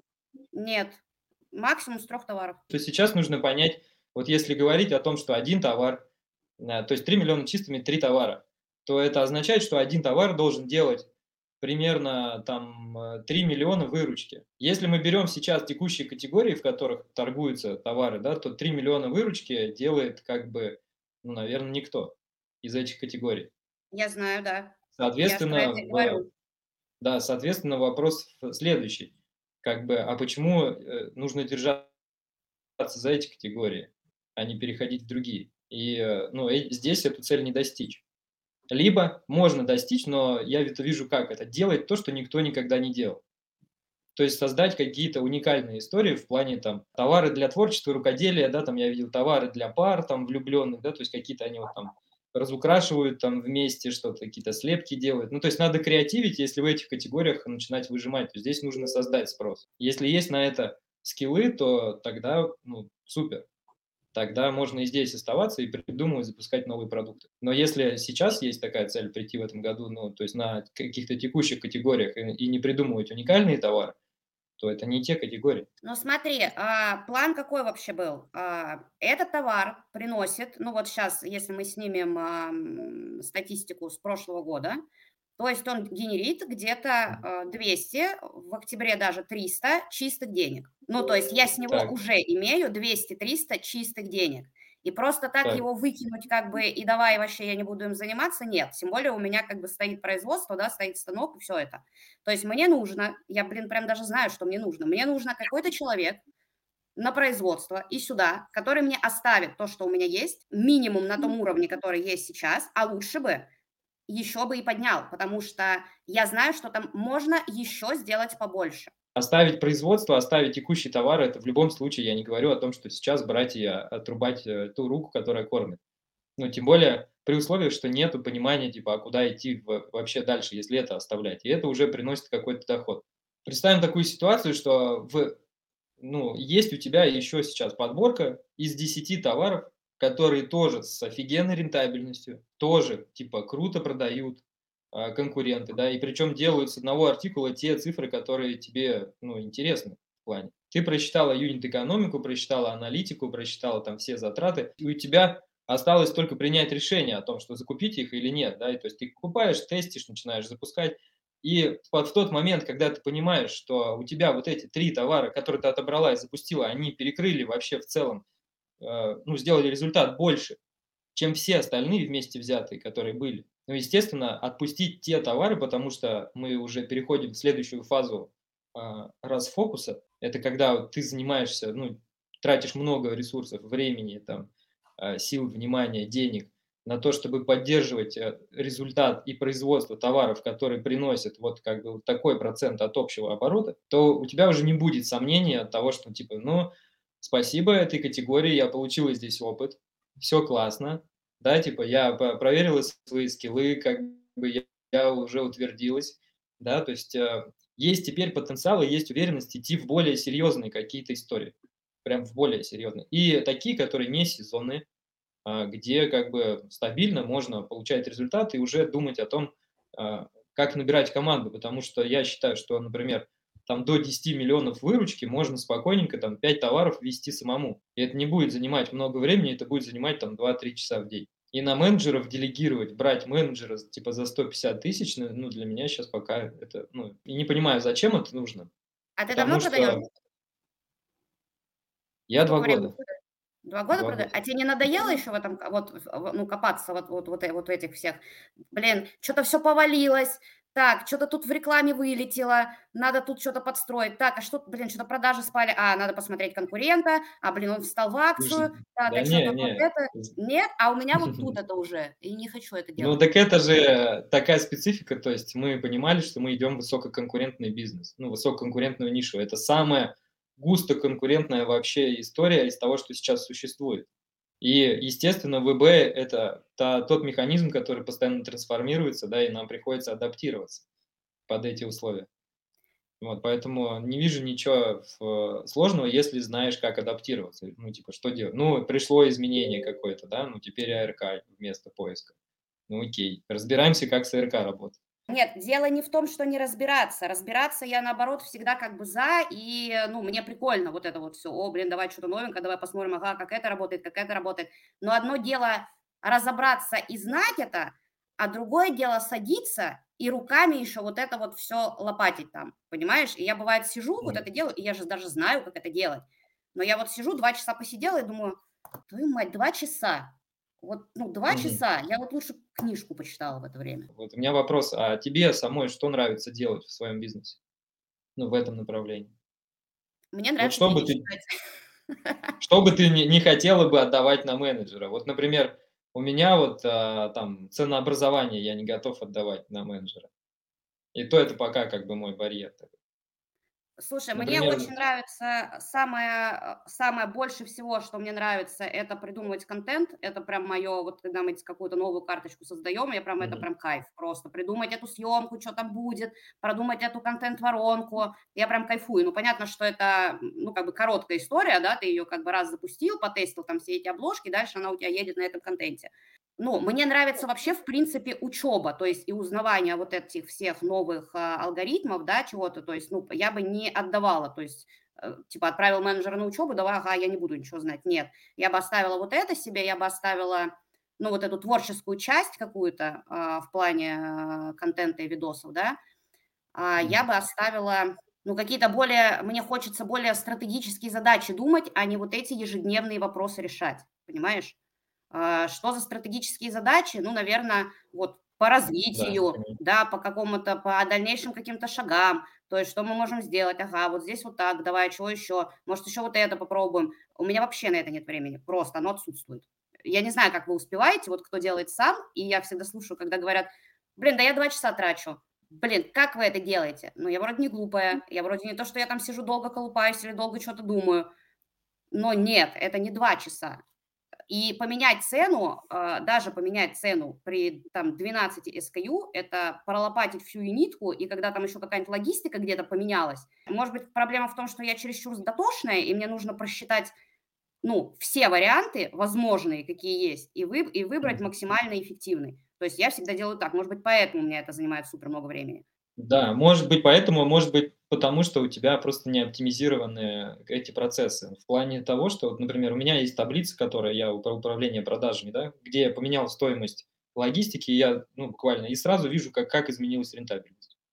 Не поверишь, И у меня есть даже такая таблица, которая производство считает. Прикинь? Ну вот, да, да. Ну, ну, а, автоматом. о чем, и, и причем у меня она показывает, какую надо поставить цену. То есть вот я хочу там, например, рентабельный 100, и там вот, говорит, поставь вот такую цену. Есть Буквально, такая таблица. буквально Есть. это, это минута делов, да? Есть Ну, такая типа, таблица. А, а можно я прям вот крик души? Мысль какая? Я, честно говоря, сейчас, вот Влад говорит, у меня нет времени все это делать. Я вот сижу там упаковываю, занимаюсь там ценами, занимаюсь там доставками. Я уви- увидел себя, увидел себя лет 10 назад, когда я занимался не ВБшкой, занимался, пытался поднять там другой, другой, собственно, бизнес, и там я был экспертом э, максимально, да, вот в, в нише, и меня тоже не хватало на это вообще ни на что времени, у меня были только клиенты, только услуги, там вот эта вся история. Я понимал, что нужно делать, там, условно, куда расти, куда, как расти и куда двигаться, но это было, конечно, жесть. И что я вижу сейчас? Вот у м- моя картинка сейчас сложилась такая. Влада, ты сопротивляешься, а, защищая свою, а, свое любимое дело. Тебе, ты действительно, это твое а, любимое дело. Почему оно любимое? Потому что у вас действительно были ресурсы, когда вы это начинали, а, станки, какие-то вот, э, собственно, прикладные какие-то вещи, знания, я так понимаю.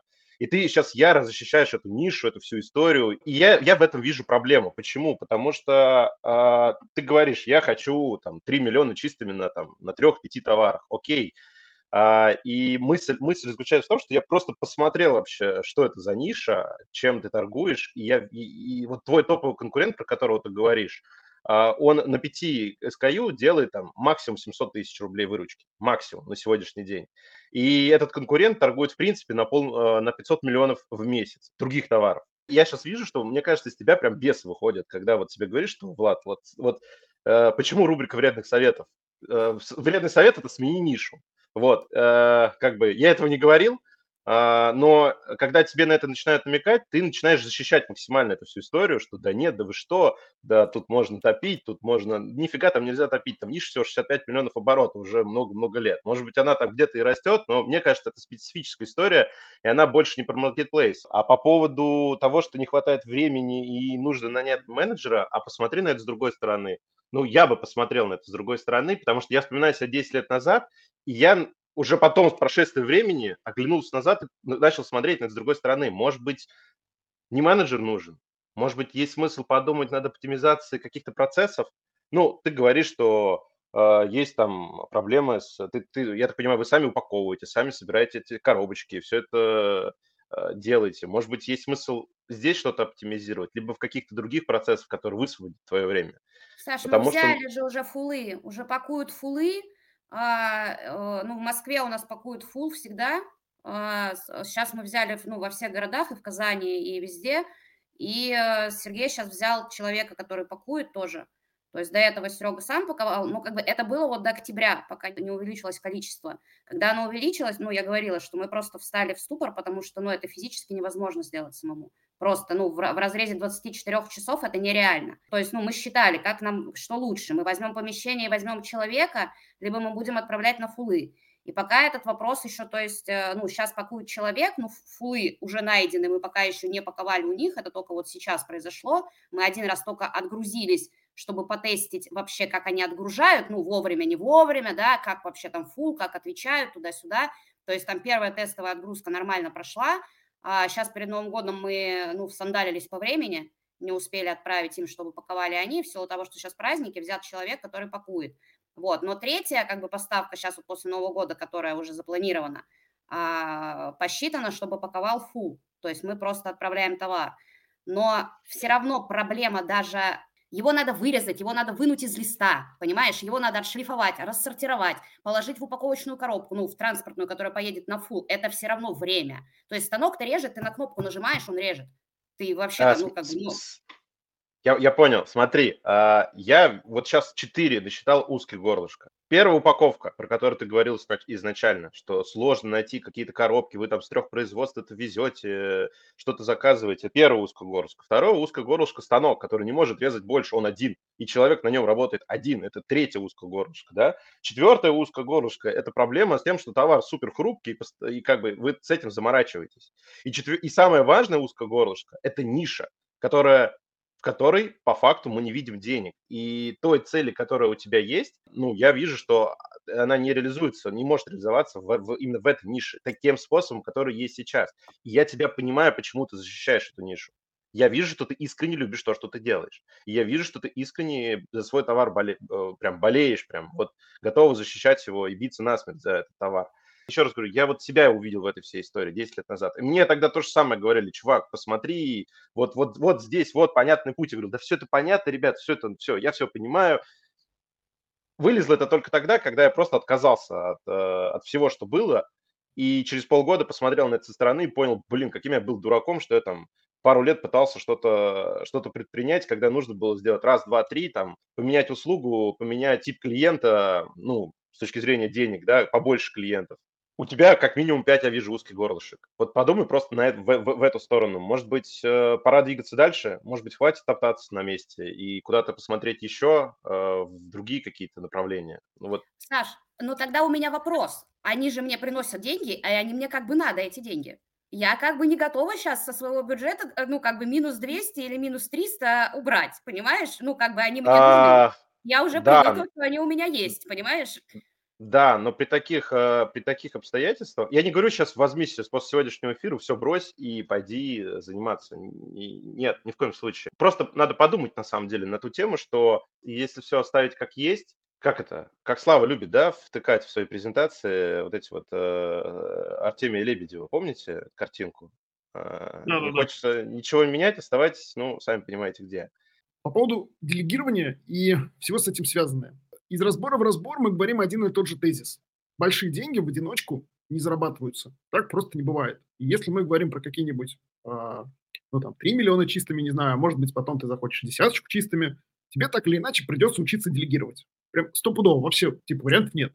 И чем раньше ты начнешь учиться делегировать, а у тебя уже есть опыт, у тебя уже есть агентство, которое без тебя работает там кучу лет, ты два года уже на Wildberries, а на агентство почти не отвлекаешься. Чем раньше начнешь строить систему, тем быстрее построишь, тем, скорее всего, прочнее будет этот фундамент. Поэтому я бы посмотрел в сторону делегирования прямо сейчас. Тем более ты менеджера нашла, как я уже говорил. Что еще тебе поможет принять решение в плане делегирования? Мне очень сильно прочистило мозги, когда я посчитал стоимость своего часа. В этот момент я зарабатывал уже 500 чистыми. А, я прикинул, а вообще у меня сколько часов я в целом могу работать. И я выяснил, что их немного. Вот объективно, если посмотреть на вещи, я могу в месяц работать, ну, где-то 100 часов. Вот у меня примерно 100 эффективных часов в месяц. И я такой, а я 500 зарабатываю. И я такой, сука, 5000 час. И я начал вообще всю фигню, которую я делаю, смотреть сквозь призму 5000 час. Это вот то, чем я должен заниматься или нет. И очень много всего э, ненужного из моей жизни очень быстро ушло. Я, например, перестал сам ездить, там, не знаю, в какой-нибудь метро за продуктами. Там только доставки, хоть они и дороже, пофигу, сколько это стоит. У меня была какая-то неадекватность, знаете, вот у меня автомобиль большой, там типа 6 литров масла надо. И каждый раз, когда замена масла, я там искал, короче, магазин, который привезет, в общем, как-то этот процесс менеджерил, чтобы, типа, сэкономить 2000 рублей вместо того, чтобы купить масло у тех чуваков, которые машину обслуживают. Ну, в общем, вот это вот все сложности ушли из жизни сразу. И мне проще переплатить 2000 и не думать об этом вообще. Мое мнение по поводу делегирования таково, что сейчас вы не можете адекватно и с чистым сердцем с мужем посмотреть и помечтать про свое развитие. Прям вот, типа, мощно подумать. Ты озвучил очень крутую цель. Три товара по миллиону на каждом. Но искать вам их сейчас просто некогда, потому что вы занимаетесь текучкой. Саша очень хорошо сказал, что у вас много горлышек, за которыми следить надо. Что бы я сделал? Я бы, во-первых, нанял себе менеджера, но оценивал его не как наемного менеджера. 150 тысяч за менеджера, это, конечно, звучит дорого. А как такую соратницу, ну, грубо говоря, твоего зама по Wildberries. И смотрел бы на нее именно так, перекладывал бы именно функционал, вот все, что ты делаешь, все она должна делать. Стоит ли 150 тысяч твоя свобода или нет? Ну, мне кажется, что можно. При том, что эти 150 тысяч, она, в общем-то, как бы хотелось бы, чтобы она их тебе быстренько прибавила и сама себя начала купать. Это идеальный вариант. Вторая ветка у меня про твоего мужа и про производство. Ты говорила, что мужа не вижу, что станок 24 на 7 работает. В целом все такие немножко уставшие. Я бы эту историю как-то тоже расшивал, я не вижу, если честно, кроме желания фокуса, ни одной причины с этим бизнесом прощаться. Ну, типа он уже вам генерирует какую-то прибыль. Если я верно посчитал, это где-то, наверное, там 400 среднемесячно по году, если смотреть. Ну, может, там типа 350. Хорошие деньги. Для Пскова вообще офигенные. Что закрывать-то? Я бы подумал, как заделегировать производство и э, убрать вот эти узкие места в производстве. Что самое узкое? Во-первых, то, что работает твой муж – и он в этом сильно задействован. И второе, то, что станок 24 на 7 пашет. И третье, помещение у вас неподходящее. Ну, то есть оно просто не предназначено. Причем я у тебя выспрашивал про станки, я слышу, что станки стоят какие-то сотни тысяч рублей. Ну, то есть, типа, это не 5 миллионов, не 6, не 10. Что бы я сделал здесь на твоем месте? Я бы сейчас поискал, ну, вот, наверное, после сезона, условно, когда у вас там совсем мясо закончится, чтобы вы уже были такие более-менее в адеквате, начал бы подыскивать какое-то новое помещение с запасом на рост, чтобы там в теории можно было там 2-3 таких станка разместить. И с каким-то складом, потому что если станков будет мало, то вам нужно товар копить к сезону, чтобы его было много, чтобы вы могли его там продавать. Наверное, бы присмотрел какое-то новое помещение с запасом и туда поставил второй станок. Чтобы он запустился, он начал работать, желательно сразу как-то чужими руками, чтобы там человек на нем начал учиться там и так далее. А потом перевез туда первый станок, который у вас уже есть, и отказался от маленького помещения, которое вам уже сейчас сильно жмет. Вы научились уже продавать, а, ну, как бы, типа, запасов мощности в производстве нет. В целом в бизнесе действует такой закон, что отдел производства, какой бы он ни был, всегда должен быть чуть-чуть голодным. Он всегда должен быть недозагружен процентов на 15-20, чтобы у всех остальных горела жопа, как помощнее попродавать. Если у вас будет запас по производству, то, во-первых, скорее всего, вы, а, возможно, начнете расширять ассортимент. Многие ребята против этого, но я не вижу в этом никакой опасности. Ну, типа, если у вас уже есть штука, которая эту хрень производит, все эти штуки там вырезает, штампует, формует, и что еще нужно делать? Ну, как бы, глупо ее не загружать. Наверное, посмотрел бы на какие-то, возможно, другие каналы сбыта. Может быть, другие там маркетплейсы, не знаю, а может быть, какие-то оптовые договоренности с ребятами, которые на местах это действуют, а, на местах работают. Помните, я спросила, как мне, не останавливая производство, переехать в другое помещение? Ну, вот Я Макс в чате не- писал тоже, да. Мы Читайте чат. сейчас сказал, купи второй станок, поставь его сразу в другое помещение, запусти его, чтобы он работал, а потом перевези туда этот станок. У тебя есть офигенный опыт, и вы пощупали уже классные суммы в деньгах. Ну, 800 тысяч – это прям нормальная, чистая прибыль вообще так-то. И теперь вот с этим голодом и с пониманием того, что вы можете, можно себе спланировать какие-то новые вершины. И тут прям Влад стопудово прав. Вы, когда с мужем освободитесь, чуть-чуть придете в себя, возможно, там куда-то съездите в отпуск, там еще что-то. То есть вот чуть-чуть передохнете, и появится твердость, что текущий результат делается чужими руками. Качество денег изменится. Вы тогда уже смо- сможете э, посмотреть по сторонам с э, вот текущим опытом и голодом. И тогда ты можешь уже начать искать товары, которые будут тебя приближать к цели 3 миллиона чистыми на небольшом количестве SKU. Не знаю, найдешь ли ты то, что там генерирует по миллиону чистыми, но сейчас ты даже искать не можешь начать, потому что некогда. Вот это первое, что надо расшить. Ветка про безопасность.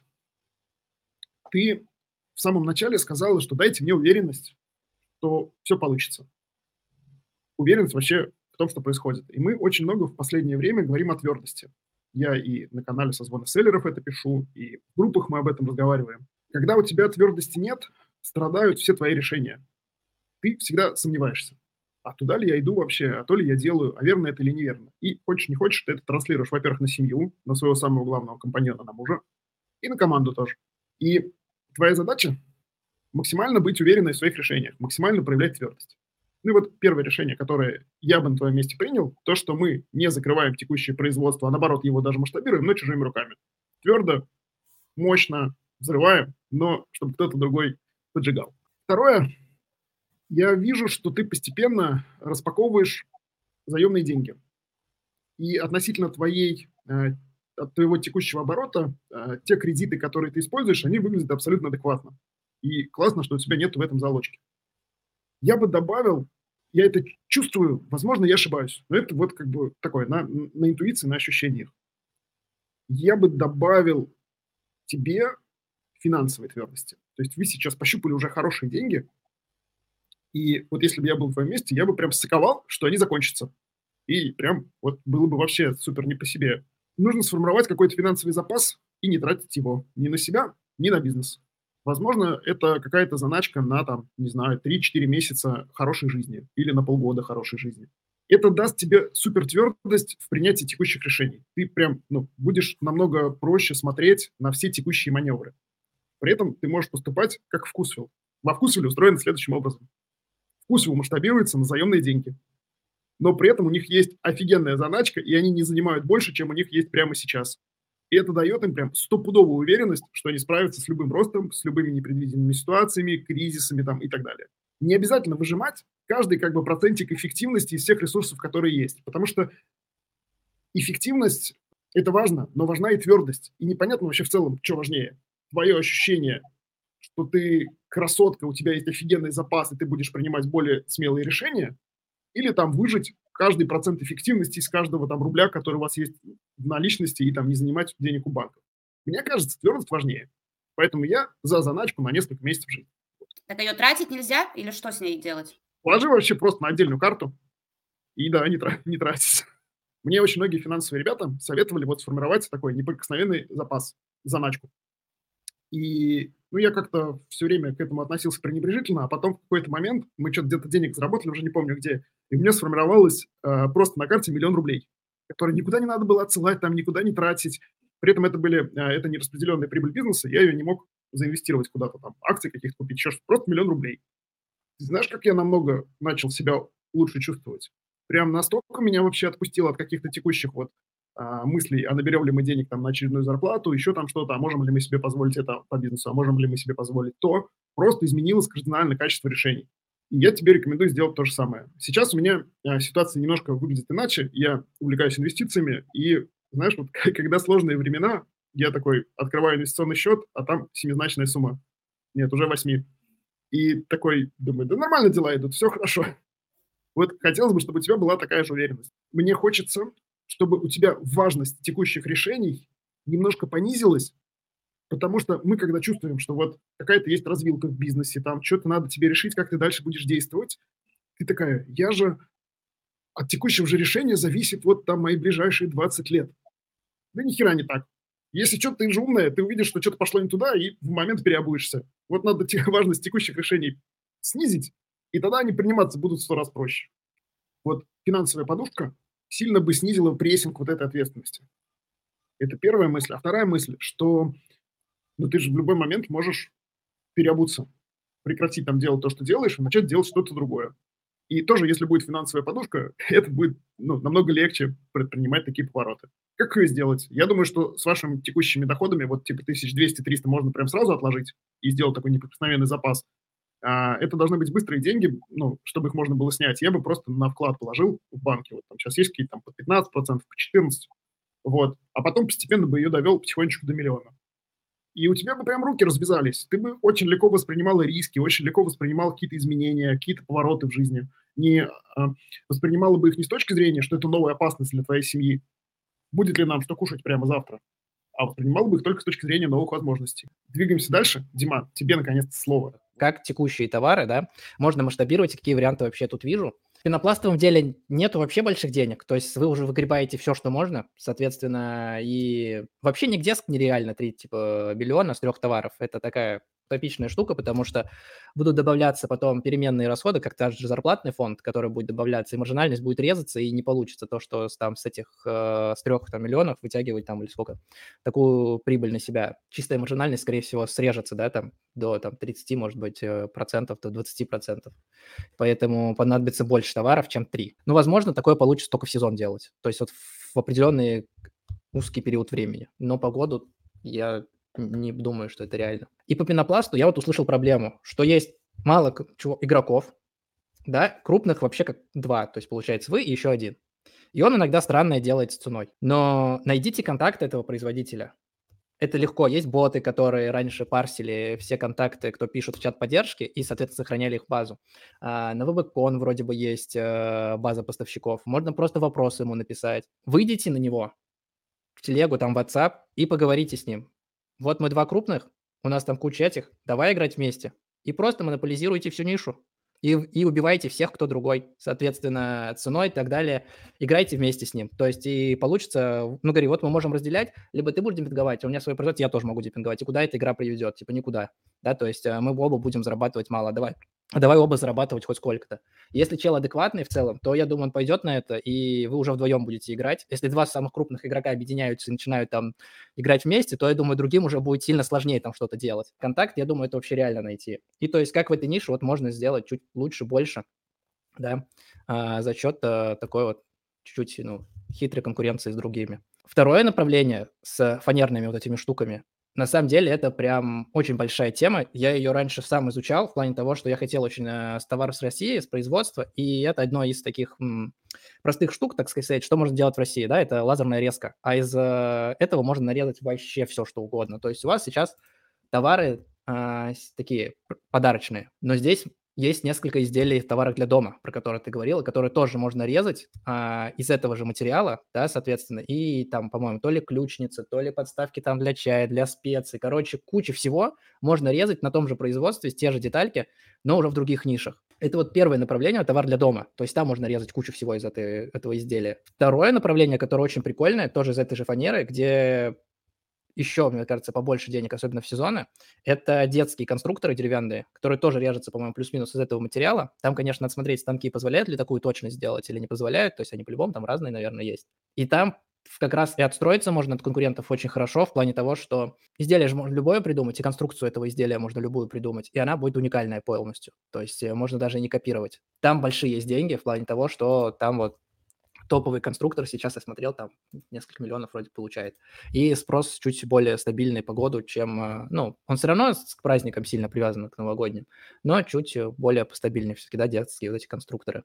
Тоже можно рассмотреть для себя вот эту вот нишу, если интересно резать там из фанеры. Вот, тут вряд ли нужно свое производство, тут э, как раз э, поговорить. Станок на чужое производство тоже сомнительная штука покупать, да, это надо просчитать, сколько он стоит, насколько он, чтобы к этим вашим текущим производству, кто у вас там рассматривали возможность купить им второй станок. То есть надо посмотреть, за сколько по времени он себя купит. Может быть, просто выгоднее найти вторых таких чуваков, которые будут вам резать, и вы их еще загрузите, да, а не одни, которые второй станок.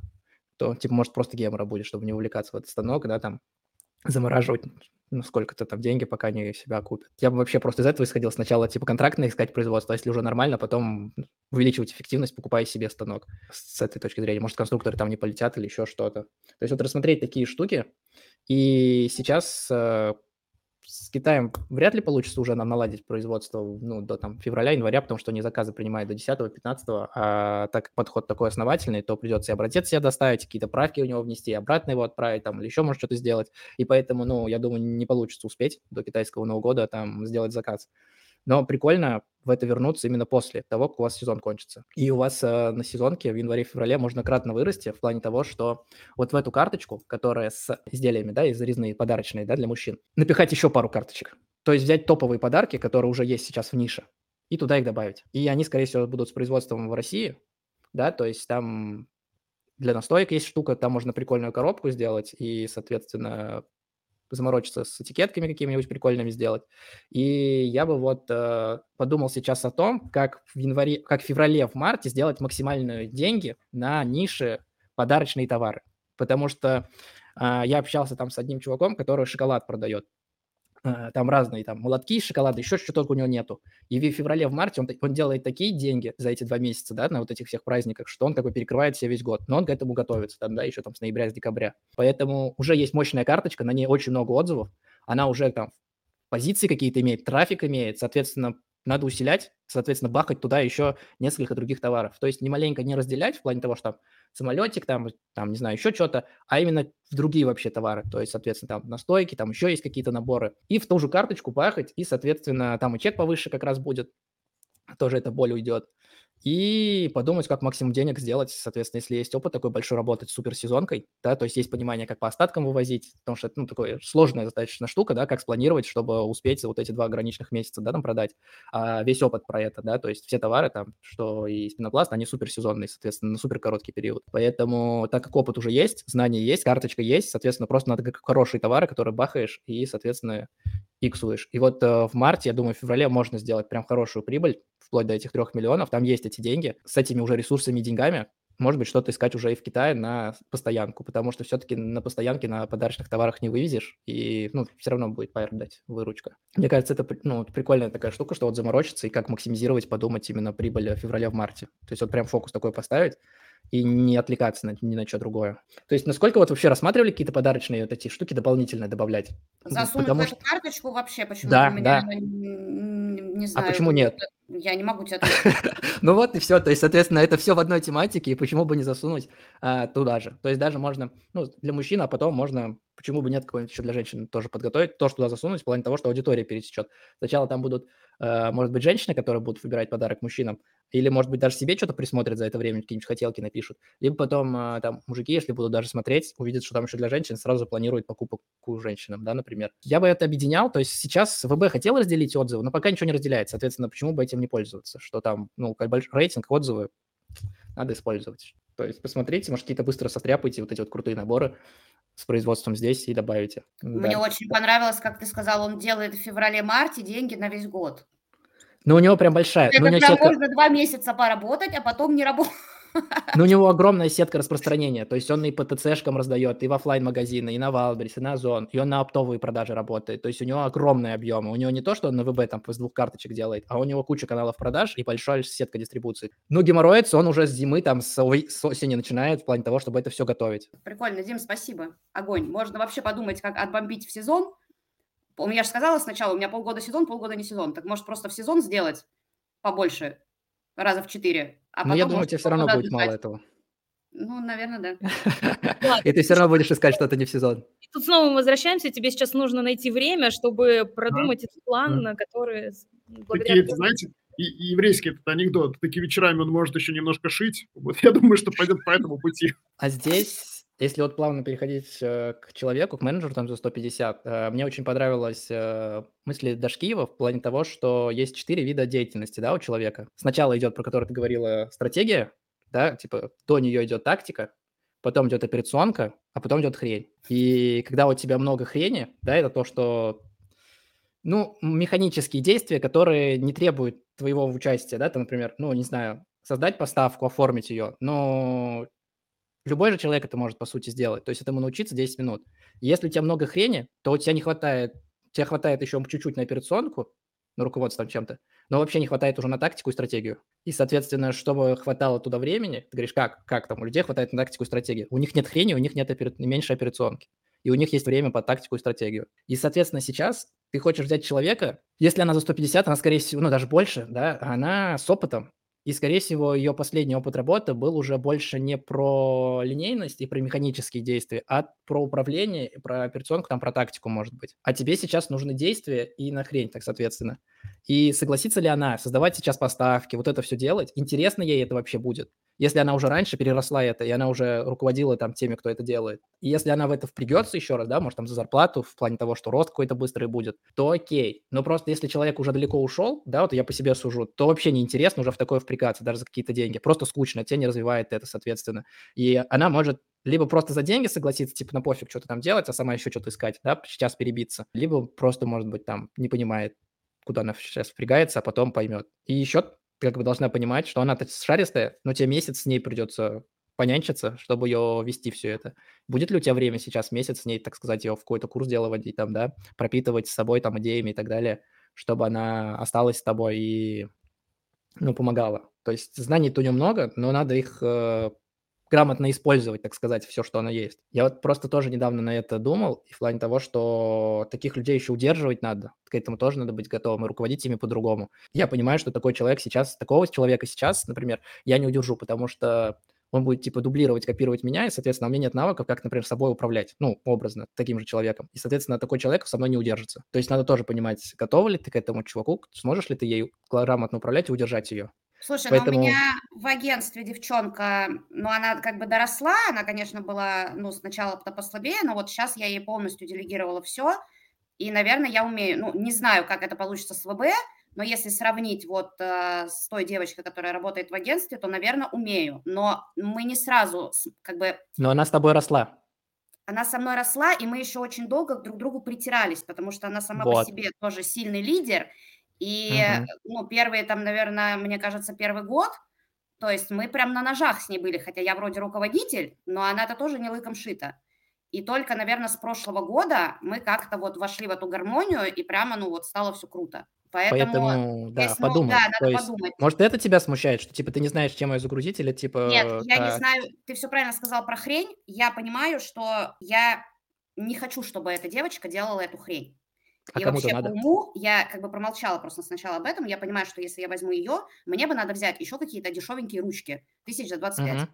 которые угу. просто будут делать вот эту хрень. Потому что эта девочка давно переросла эту хрень. Мы когда с ней разговаривали, я ей сказала артикул, она мне просто в первые там 10 минут накидала столько всего, что ну вот я просто после этого поняла, что как бы все, собеседование можно заканчивать, потому что как бы, ну, и, и так все понятно. То есть она говорит, ну, как бы, а что вы продаете? Можно я посмотрю магазин? Я ей кидаю ссылку на магазин, и она просто в одну секунду, так, здесь вот это, вот это, так, а вот тут вот это, блин, а мы можем сюда еще вот это, а тут нам, а ну почему бы нам еще не зайти в другую категорию, смотри, вот, а в этой категории мы тоже поместимся, мы сейчас, ну и все, у меня просто, я на нее смотрю и думаю, да ладно, такие есть, ну, она прям крутая. Возможно, то есть э, взять руки и ее как, э, может быть, на полставки, да, что-нибудь такое, либо консультантом. Короче, надо подумать так, чтобы ей не было скучно, иначе уйдет она. Соответственно, подумать, как можно ее, как можно ее знания использовать,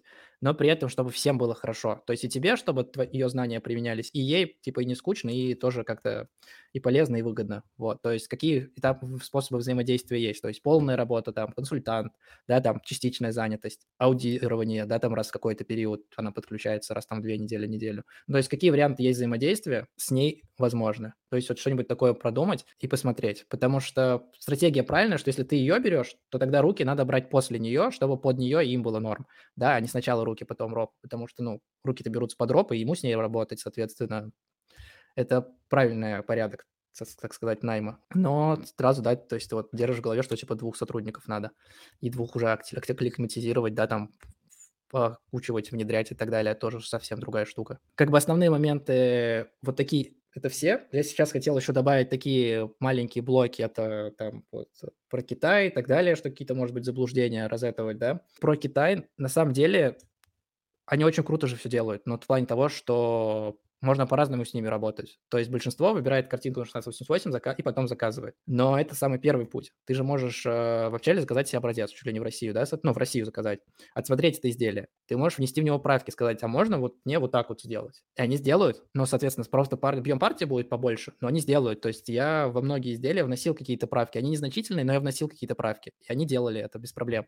То есть и объемы не тысячи, две тысячи, три тысячи, а там партия 300, 500, там, им уже достаточно для того, чтобы сделать какие-то правки. Либо ты один раз нам что-то платишь, оно потом размазывается на партию, да, за вторые, там, третьи. Либо ну, в моменте им что-то платишь, и все равно это потом у тебя размазывается. Но в плане того, что это нормально и мы у старого поставщика, когда работали, мы вносили изменения даже в лекало в плане того, что мы заказывали куртки, они на китайцев, когда они нормальные у нас сидят, а рукава, да, там вот до сюда, на короткие ручки. Соответственно, ну а как такую куртку продавать? Мы, соответственно, изменяли длину рукавов в куртке, писали им, сколько нам надо, отправляли им обратно, и они нам отправляли уже партии с нормальной длиной рукавов. То есть мы это меняли. И качество, да, можно... Вот недавно еще был кейс, я общался с чуваком. Ребята увидели в каком-то топовом магазине в Южной Америке рубашку топовую, какую-то, сказал, дорогого бренда, да, и потом с этой рубашкой пришли вот к этому знакомому, такие, вот рубашка, хотим такую же. И он им за месяца два выстроил такую, он нашел офигенное производство рубашек, где ткань просто офигейшая. Да. Потом он нашел производство клепок, где каждая клепка на рубашке идет брендированная по кругу. Он нашел там отдельную упаковку, да, там отдельные бирки брендированные. То есть с нескольких производств, там все это собирается на производстве с рубашками. Они это все комплектуют, упаковывают сразу в пакеты и отправляют. То есть там качество топовых брендов. То есть эта рубашка, там не помню, сколько она в себе стоит, она, конечно, ну, получается там тысячу или полторы тысячи даже. Вот, но из топового фланели офигенный, все, все вообще брендированное, да, там на все моменты. Китай-то можно любым сделать, просто это время займет, как ты сказала. То есть отправить образец сюда, отправить образец туда. И то образец отправить сюда, вот я сейчас себе отправлял, оно мне дошло в течение 10 дней, да, до Питера, даже не до Москвы, а, экспрессом, соответственно, авиа. И там коробка мне дошла. Да, сумки я до этого тоже себе отправлял все образцы. Даже недавно, то есть я сумку одну заказывал, там у нее цепочка была, она несъемная. Я такой, а можно сделать ее съемной? Они такие, да, 300 штук. Я такой, все нормально. Просто изменили мне, там одно кольцо добавили, и все, у меня уже сумка пошла. Она, то есть на сайте так, но если кто-то с ВБ будет заказывать, и конкурент захочет, он если не, про, не прочекает это, он закажет такую же сумку, но она у него будет несъемной штукой. А у меня будет, она, ну, по фоткам там еще сложно отличить, что есть маленькое такое колечко какое-то, которое с карабином, а до этого оно было без карабинов. Нормальная штука, тема, что ты себе закажешь образец, пощупываешь, найдешь все слабые места, и скажешь им, что исправить в этом образце. И качество любое, то есть можно сделать в плане того, что разные фабрики, разное качество. Вот, поэтому с Китаем нужно как бы работать. Просто вот сейчас см- смотреть э, именно в ту сторону, чтобы на будущее, да, то есть как это обеляться будет потом, потому что, ну, там всякие честные знаки и так далее, потому что, скорее всего, в 2024 году все станет сложнее чуть-чуть с этим. Ребят, всем спасибо. Разбор огонь. Мы предложили достаточно много веток для развития и для реализации. Отдельное спасибо, Дима, тебе. А, мне очень нравится с тобой вести разборы. Ты очень глубоко смотришь и глубоко видишь всякие стратегические вещи. Просто супер. Влада, я хочу напоследок тебе сказать следующее. Ты уже делаешь офигенный результат. Вот те 800 чистыми в пике, которые будут в декабре, и, наверное, 350-400 в среднем по году, я думаю, что таким цифрам завидует 99% жителей нашей страны. Ты уже очень крутая. И я очень сильно надеюсь, что какие-то из наших текущих идей и наших текущих советов позволят тебе реализоваться еще больше. Потенциал для этого есть. И я хочу задать тебе вопрос. Что ты возьмешь сегодня с нашего разбора с собой и какие цифры, как ты думаешь, мы будем с тобой обсуждать на таком же разборе через год? Леш, я очень много заберу сегодня с собой, потому что ребята сказали прямо, ну, не в бровь, а в глаз, да, как мы сегодня говорили. Тебе отдельно спасибо за вот эту идею поставить второй станок в новое помещение. Это просто какая-то супер гениальная, блин, мысль. Дим, большое спасибо. Ну, прям разложил все по полкам, все, ну, все, что хотела, все услышала. Вот, ребят, вам спасибо за то, что подсветили, а, ну, какие-то вещи, про которые я знала и дали мне вектор, что да, оно так и есть. И за новые идеи я все заберу сегодня с созвона. На самом деле я исписала 4 листа. Хорошо, ты сказал, что тебя мотивирует четкая цель. Вот сейчас 800 чистыми – это уже факт. В декабре точно столько. Что, поговорим через год про 3 миллиона чистыми в декабре? Как ты считаешь? Да, поговорим. Договорились. Огонь. Через год будем повторять. Отлично. Всем спасибо, ребята. А, Не забываем подписываться на наш YouTube и на канал созвона селлеров в Телеграме. Там только польза.